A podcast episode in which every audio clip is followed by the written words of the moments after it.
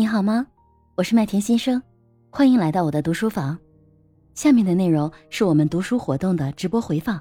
欢迎你收听。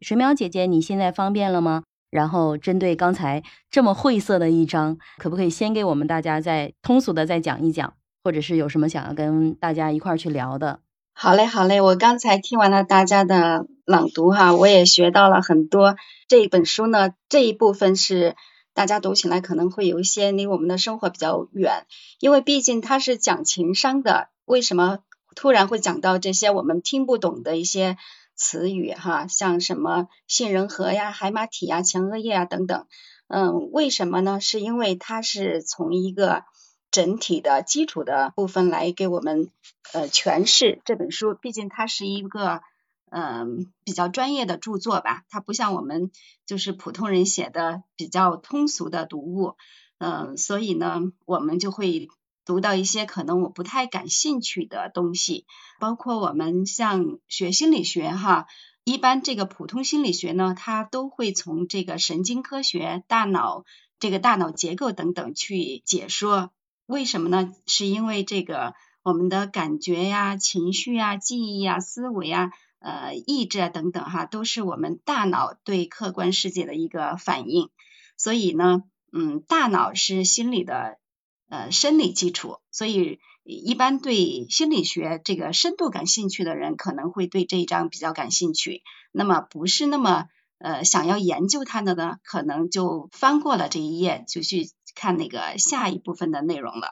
可能有的人看得懂，有的人看不懂，其实没有太多的关系。它这一章呢，主要就是讲我们的一些基础，为什么我们会有这样的想法，为什么会有这样的行为？呃，实际上是我们的大脑在起作用。我们的杏仁核，如果说你的杏仁核的功能发生了变化，或者是它和大脑皮层的互动发生了这个变化，可能会影响到我们的记忆啊。刚才讲到了情绪记忆，还有事实记忆，它和海马体啊。呃，杏仁核它的功能不一样，就像我举一个比较简单的例子啊，虽然我也不是特别的懂，我也是看了这方面的书看的比较多，每一本书呢，它前面都会讲到这个，所以我就是看的多了的一些印象，而不是说我深入的去了解过。你要深入的问我，我我可能也解释不出什么所以然来。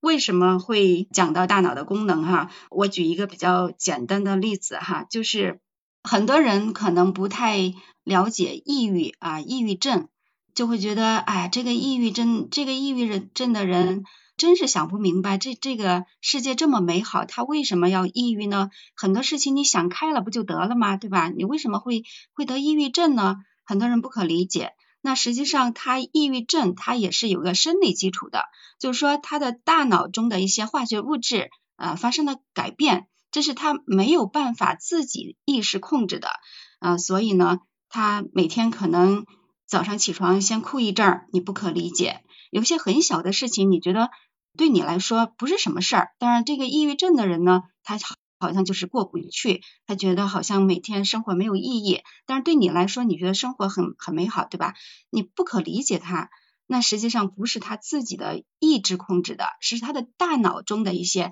呃东西发生了变化啊。所以这么一说的话，可能你就会更好的去。去理解哈，为什么那些我们经常看到那些那个疯子，我们称之为神经病的人，他们为什么会对一个不熟悉的人、不认识的人，这个做出一些很怪异的举动呢？是他们真的愿意那么做吗？不是，是因为他们的大脑控制了他们，他们也不愿意这样做，但是没有办法。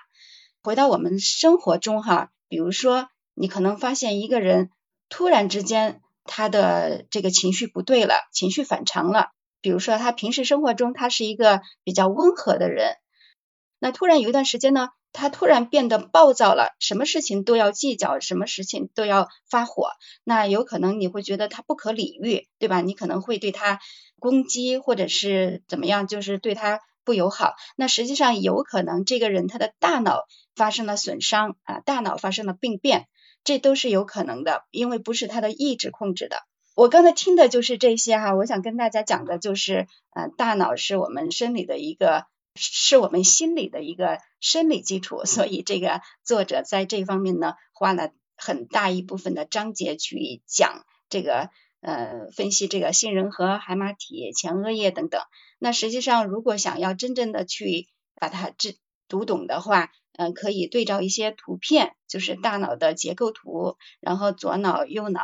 然后每个部分边缘系统它们的对应的功能，如果你对照图片去理解的话，这一章可能就会更好的去去理解。好，那我先说到这儿，然后大家一起讨论好吗？好，谢谢水淼姐姐啊。刚才呢，其实水淼姐姐有跟我们讲，就是抑郁症啊，可能国内对这个抑郁症的重视程度可能还没那么高，但是其实比率也很高了。像我在一个一线城市，其实身边是有很大比率的人会得抑郁症的。然后呢，还有很多人就是狂躁型抑郁症，就是一面又很抑郁，然后很怕人，呃，看什么都是灰色的，但是另外一面又很一瞬间就。突然之间被点燃了，然后就情绪爆发了那种状态，其实是挺可怜的。然后我曾经有一个朋友就是的，因此还住了几次院。但是他最后他是用什么方式呢？就是他是用静坐的方式把他去疗愈了。其实这这个静坐，其实它对我们大脑的干预真的是非常好，就是对我们大脑的影响。是非常棒的。如果有朋友你们有有人有抑郁症的，我也推荐你们去用这种方式。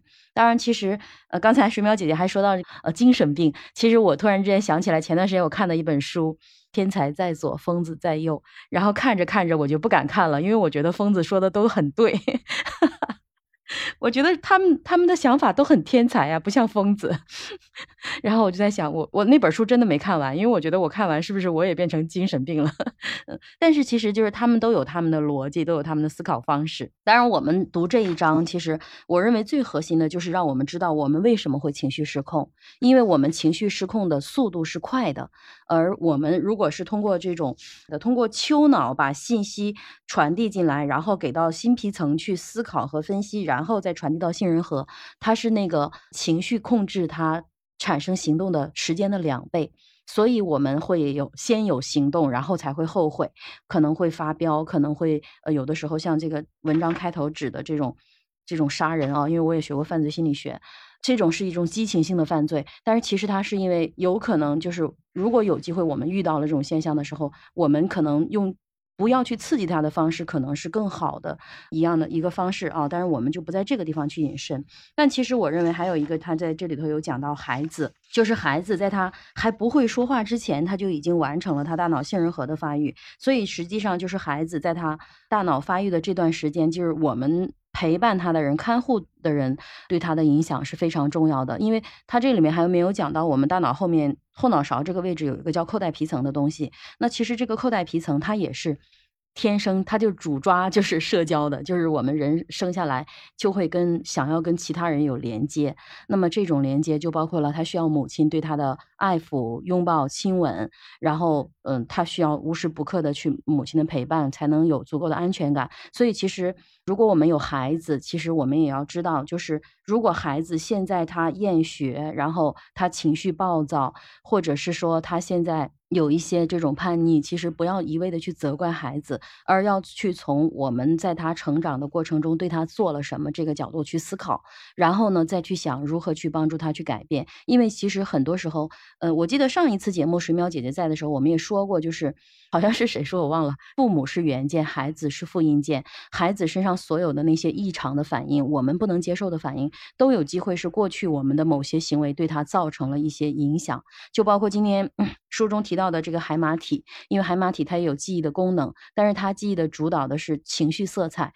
它会因为某一些行为会有一些情绪的色彩。这里面指的就是包括那个作者他认为天花板掉了也好，或者是说那个女护士看到纸尿裤，她的那些带来的情绪的映射也好，它都是对某一件物、某一个事物映射到他大脑中的。就是我们的大脑，我们看到的任何一个东西。就是从脑神经角度来说，它是我们呃视觉神经系统看到的东西，在我们大脑内形成的映射，我们因此把它储存在我们的记忆中，去知道它是什么。但是外界的这个东西消失了，但是这个记忆仍然在，所以就会出现，当再次有一个类似的东西出现的时候，那这个人他就会有一些应激的反应。所以就是在这个点，就是我们会有的时候会可以去理解别人吧，就是。为什么有的时候，嗯，就我自己开车的时候，我也曾经追尾过别人。当时时速在八十迈吧，当时在八十迈，然后是在一个一个高速路上，